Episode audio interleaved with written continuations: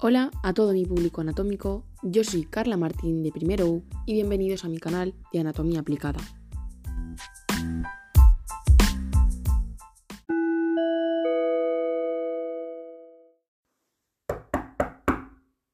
¿Sigues ahí después de dos meses sin escuchar mi voz? Pues he vuelto. Hoy hablaremos sobre la disartria. Esta Mm, es una enfermedad cerebral, medular, nerviosa, que estoy segura que muchos no conocéis y que estaréis ansiosos por descubrir más sobre ella. Hoy hablaremos sobre sus causas, síntomas, diagnósticos, tratamientos, así que, curioso de la anatomía, quédate para descubrirlo.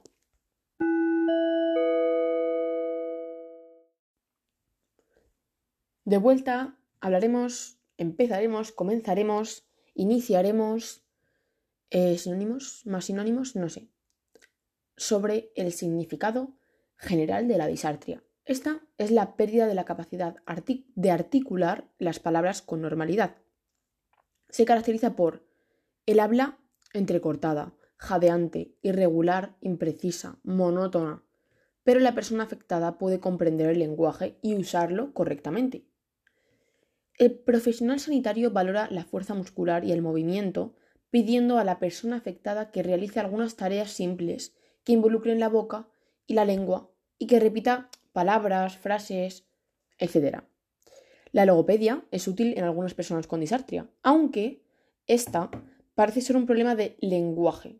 En realidad, en realidad, se trata de un problema en el control de los músculos del habla, un problema motor. Hablemos sobre sus causas.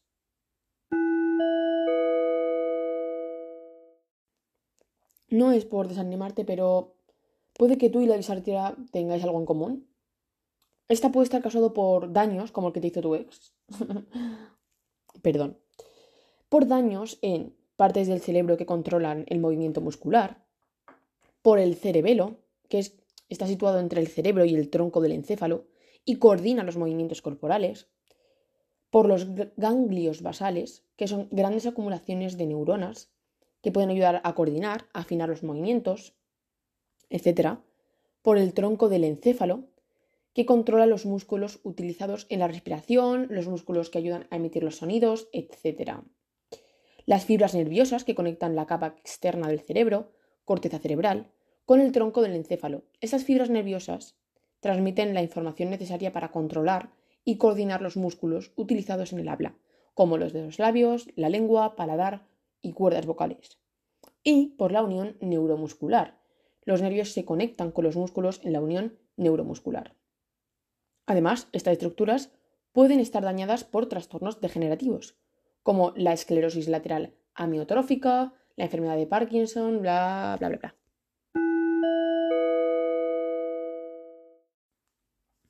Es lógico que haya distintos tipos de disartria, dependiendo de dónde se pueda ubicar ese daño, ya que ésta puede causar parálisis, debilidad, descoordinación de la musculatura oral, etc. Existen la disartria flácida, que es un daño en las neuronas de los nervios craneales o de la médula espinal, causado por infecciones, accidentes cerebrovasculares, procesos degenerativos, enfermedades congénitas, también los nervios craneales o espinales pueden afectarse por traumatismos, tumores, toxinas, procesos inflamatorios, enfermedades autoinmunes, etc. La lesión de algún componente de esta unidad motora inferior supone la alteración del movimiento voluntario, automático y reflejo. Puede producir flacidez y parálisis, con disminución de reflejos musculares, atrofia de las fibras musculares, debilidad al ejercitar la musculatura ocular y del cuello, etc. También cabe destacar la disartria espástica, que se debe a un daño en las vías de la activación directa o indirecta desde la corteza del tronco cerebral y médula espinal, que puede estar causado por accidentes cerebrovasculares, traumatismos craneales, esclerosis múltiple, que ya hemos hablado en nuestro otro podcast, encefalitis y tumores extensos o enfermedades degenerativas. En este caso, las lesiones de estas neuronas motoras superiores ocasionan debilidad y espasticidad en un lado del cuerpo.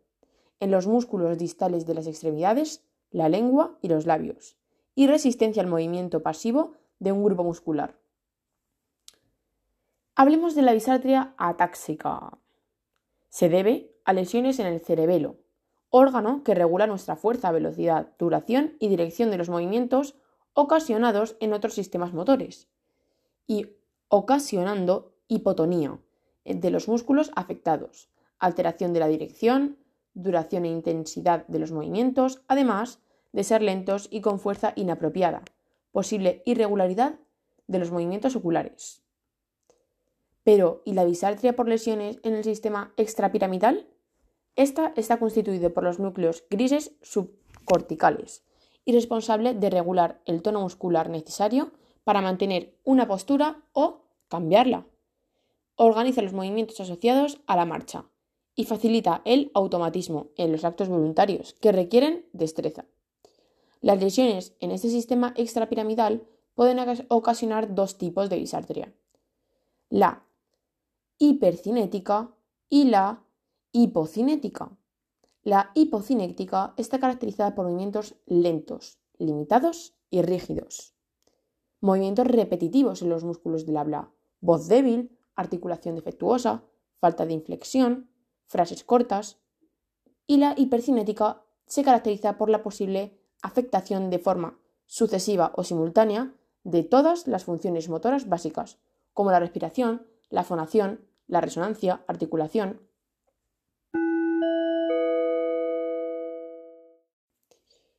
Bien, hasta aquí todo bien, pero ¿realmente cómo se diagnostica la bisartria?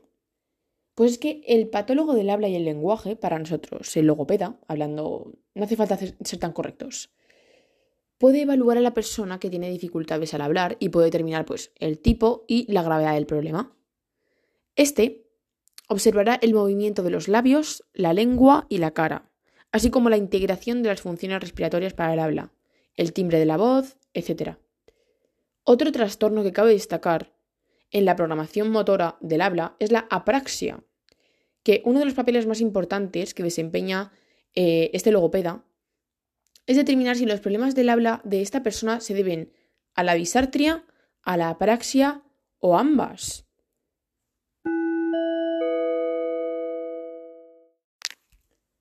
Bien, algunos síntomas son que las personas con esta enfermedad pronuncian sonidos aproximados a lo que, a lo que desean decir, a lo que intentan eh, transmitir o comunicar en el orden correcto, en el orden correcto. Sin embargo, el problema, o sea, la intención está bien hecha, es buena. El problema está porque el habla es entrecortada, irregular, imprecisa. Entonces depende de la localización de la lesión. Debido a que la capacidad de comprender y usar el lenguaje no se afecta, la mayoría de las personas con disartria leen y escriben con normalidad. ¿Vale? Entonces, el trastorno, hay, hay ocasiones en las que el trastorno que causa la disartria también puede provocar dificultad para masticar, tragar, etc. Como he dicho antes, dependiendo de la localización de la lesión.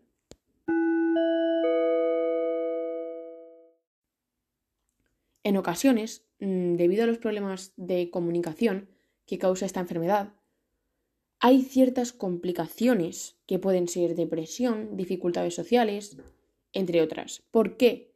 Pues porque la disartria puede causar un aislamiento social y cierta depresión y los problemas de comunicación pues pueden afectar a las relaciones con tu familia, tus amigos, tu círculo de, mm, vida diaria y convertir pues las situaciones sociales en un verdadero desafío.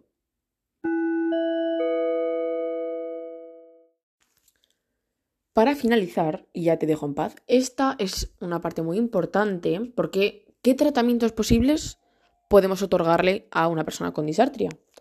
¿O qué consejo les podemos dar? Bueno, yo no le puedo dar ningún consejo, para eso están los especialistas. ¿Me quieres entender? Bien, pues algunos de los consejos es presentar el tema del que quiere hablar con una sola palabra o frase corta antes de comenzar a hablar, en oraciones más completas. Verificar que los oyentes entiendan lo que dice. Hablar alto y despacio. Y hacer frecuentes pausas. O tratar de limitar la conversación cuando se sienta cansado, ya que será más difícil entender lo que dice. O Si se siente frustrado, tratar de usar otros métodos como apuntar o hacer gestos para comunicar el lenguaje, como mimos. ¿Mimos? Mimos. El tratamiento depende de la causa y el tipo de gravedad de los síntomas. El logopeda trabajará con el individuo para ayudarlo a mejorar sus destrezas. Los objetivos pueden ser ayudar al individuo a hablar con más lentitud, como hemos dicho, mejorar las funciones respiratorias para ayudar a la persona a poder hablar más alto, fortalecer los músculos, súper importante, incrementar el movimiento de la boca, la lengua, los labios, mejorar la articulación de las palabras para que la persona pueda hablar con mayor claridad, enseñar a familiares y personas el cuidado del paciente con disartria, estrategias para una mejor comunicación, muy importante su círculo que pueda llegar a entenderle de distintas formas, y en los casos graves aprender a usar métodos alternos de comunicación, como he dicho antes, con gestos, tableros de comunicación con el abecedario, etc.